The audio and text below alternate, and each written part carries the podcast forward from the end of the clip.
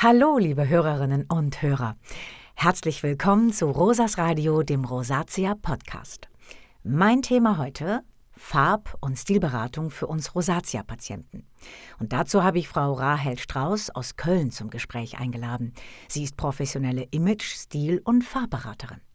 Seit vielen Jahren hilft sie den unterschiedlichsten Menschen dabei, Kleidung und zum Beispiel auch Make-up so auszuwählen, dass sie optimal zum Hauttyp und der Person passen und sich dadurch positiv auf das Erscheinungsbild auswirken. Naja, und genau dieses Thema ist ja auch für uns Rosatia-Patienten interessant, denn viele von uns stellen sich immer wieder die Frage, ob bestimmte Kleidung oder Kosmetik unsere Symptome geschickt kaschieren können oder eher ungünstig betonen.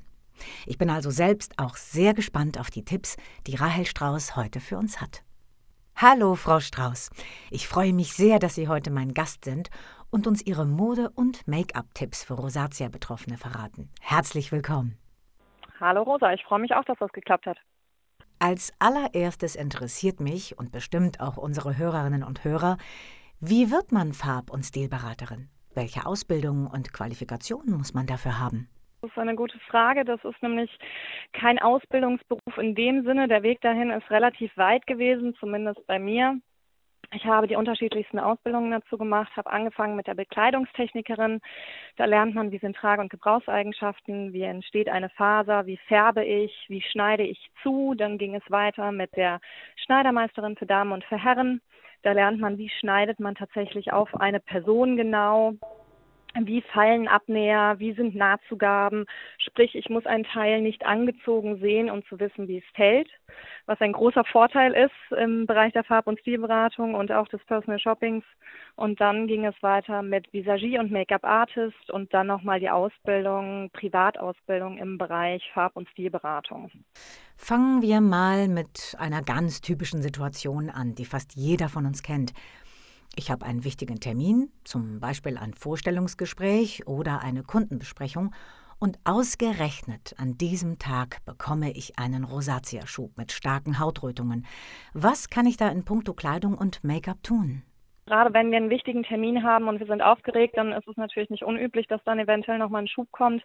Mit Kleidung und Make-up können wir einiges tun. Meine Vorab-Empfehlung ist tatsächlich, ganz offen mit dem Thema umzugehen und meinem Gegenüber mitzuteilen, ich bin Rosatia erkrankt, das ist nicht ansteckend, das ist nichts Schlimmes.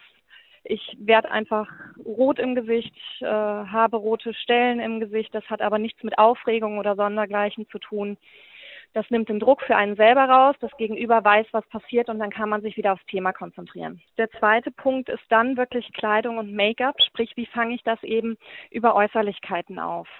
Und da ist es ganz wichtig festzustellen, welcher Blutfarbstoff überwiegt, der bläuliche oder der rötliche damit wir durch Kleidung und durch Make-up einfach die richtigen Farben wählen, um das Ganze eher abzumildern und nicht noch zu unterstützen. Das ist ein sehr guter Rat, den ich mir auch wieder zu Herzen nehmen werde. Nur noch einmal zum Thema Make-up. Welche Tipps haben Sie dazu, speziell mit Blick auf die Rosatia?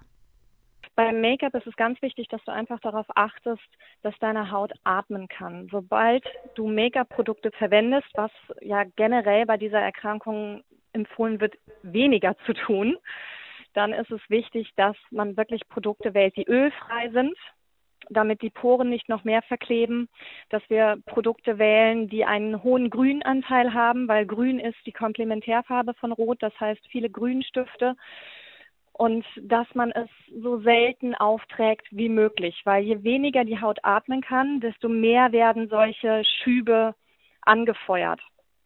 Insofern wirklich das Ganze bitte testen, wenn kein Termin ansteht. Testen, wie komme ich mit Make-up zurecht, wie reagiert meine Haut, wenn ich keinen Termin habe. Das heißt, wenn jetzt ein wichtiger Termin bei dir ansteht, probierst du das bitte so circa eine Woche vorher aus, damit im schlimmsten Fall deine Haut auch wieder Zeit hat, sich zu beruhigen.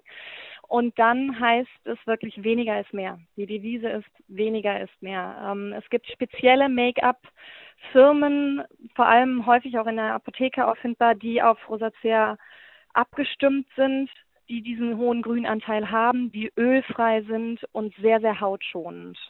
Wenn man selber keine Ahnung davon hat, dann kann man wirklich am besten mit dem Hautarzt auch nochmal gegenchecken, weil die wissen Bescheid.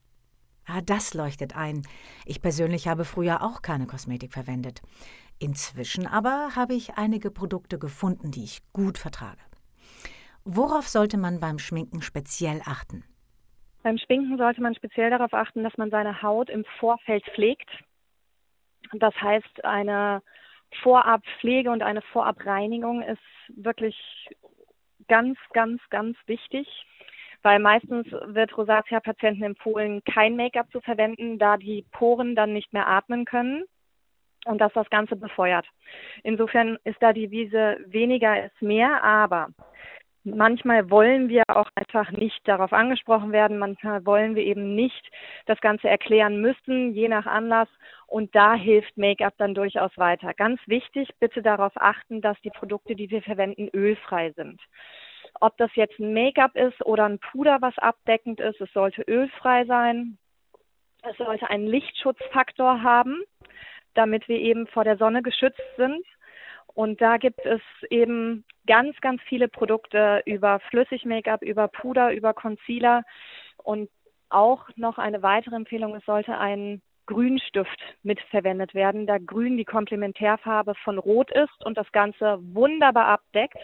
Das gibt es für alle, die jetzt eben auch zuhören, nicht nur bei dir, Rosa, das gibt es für Männlein und für Weiblein, weil wir wollen ja, ne, das, die Krankheit sucht sich ja nicht nur die weibliche Bevölkerung aus, dass wir da auch wirklich nicht davor zurückscheuen, wenn wir als Mann Rosatia betroffen sind, da dann auch eben Produkte zu verwenden, weil die Range ist breit.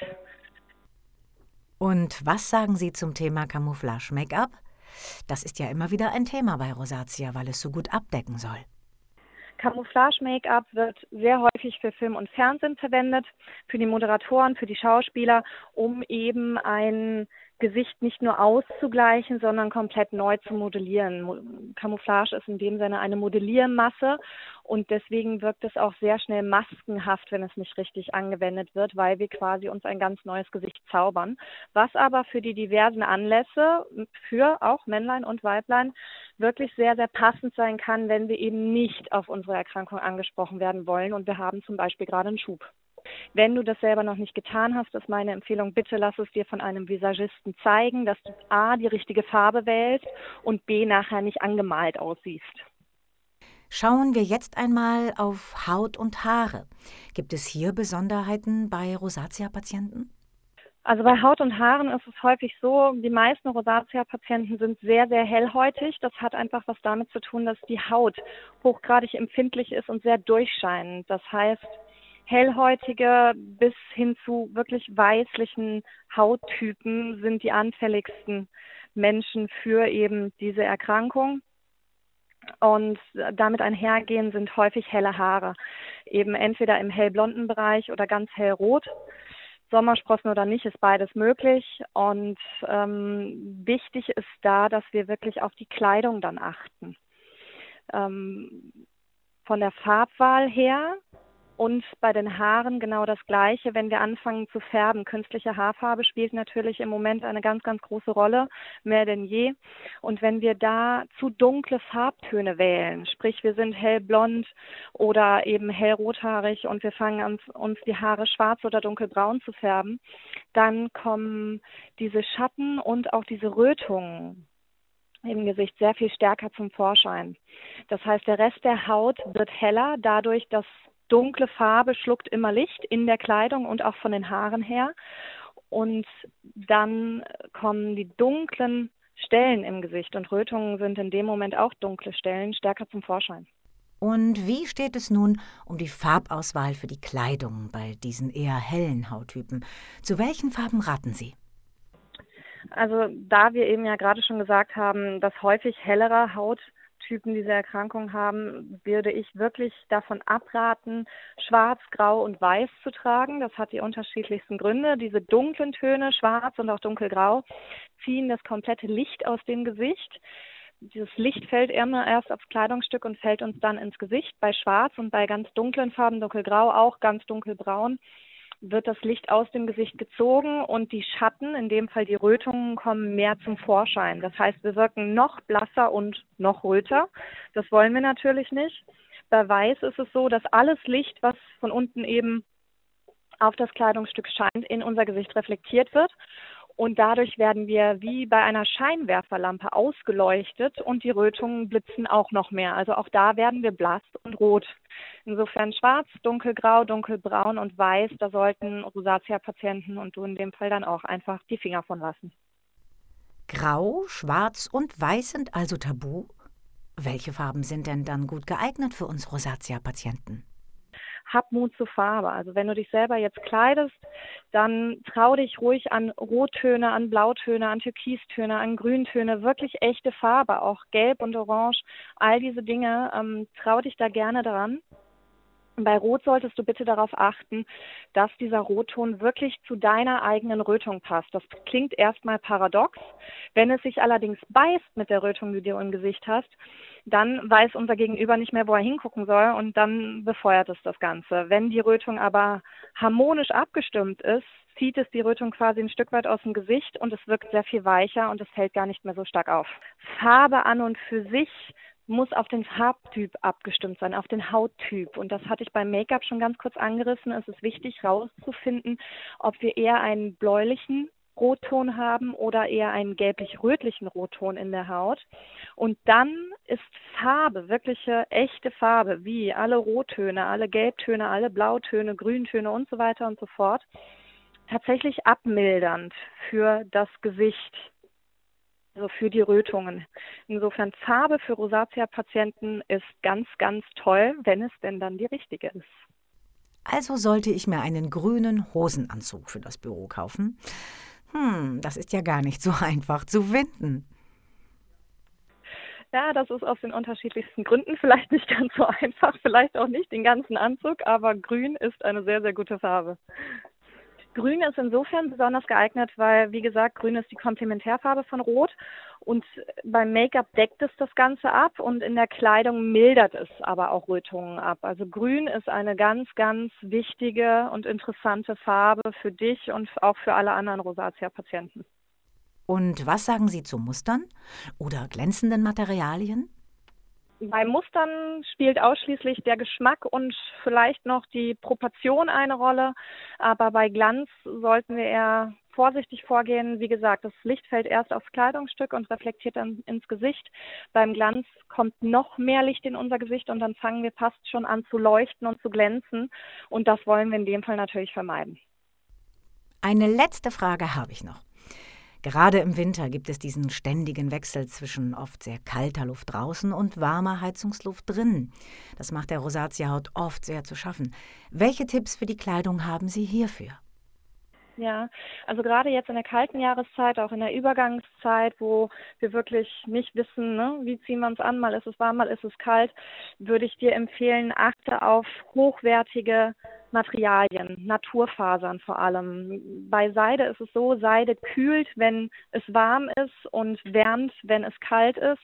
Das heißt, sie schützt unsere Haut tatsächlich perfekt und zwar so, dass wir zum einen nicht frieren und zum anderen, ganz wichtig auch, nicht anfangen zu schwitzen. Sprich, die Durchblutung wird nicht übermäßig angekurbelt, was bei uns als Rosatia-Patienten natürlich ganz, ganz wichtig ist. Also Seide können wir wunderbar als Ersatzteil für Unterhemden tragen, einfach wirklich als Kurzarm und auch als Langarm unter alles andere drunter ziehen und wir sind perfekt geschützt. Und das zweite, die zweite Faser, von der ich da wirklich ähm, rede, ist Schurwolle. Schurwolle wird ganz, ganz dünn gewirkt teilweise, ähm, ist aber auch luftdurchlässig und verhindert auch so ein übermäßiges Schwitzen. Also auch das ist als Unter-T-Shirt, Unterhemdchen oder auch lange Unterhose, wie auch immer, sehr zu empfehlen. Liebe Frau Strauß, herzlichen Dank für Ihre vielen wertvollen Informationen und Ratschläge zum Thema Kosmetik und Kleidungsauswahl bei Rosatia. Das Thema ist sehr wichtig für alle Frauen und Männer mit Rosatia, denn makellos schön sind nur wenige, zumal das auch immer im Auge des Betrachters und einem selbst liegt. Aber gut aussehen, sich schön fühlen und sich in seiner Kleidung und Haut wohlfühlen, kann jeder, auch mit Rosatia. Das Wichtigste dabei ist sicherlich, dass jeder sich bei der Auswahl seiner Kleidung treu bleibt. Tragt nichts, was euch nicht gefällt.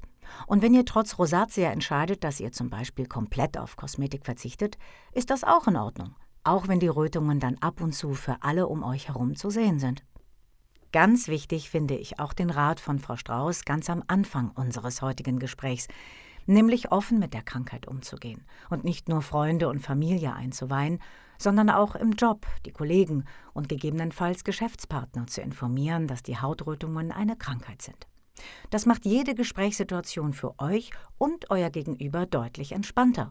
Und das ist wiederum gut für die Haut genau wie du gesagt hast, würde ich empfehlen, geh ganz offen damit um, trau dich aber auch an Farbe und bleib bei dir selbst. Das ist ein perfektes Schlusswort, liebe Frau Strauß. Vielen Dank noch einmal für das Gespräch. Und liebe Hörerinnen und Hörer, wenn ihr weitere Informationen zur Rosatia sucht, dann besucht unsere Website von Aktiv gegen Rosatia unter www.rosatia-info.de. Viele Grüße von eurer Rosa.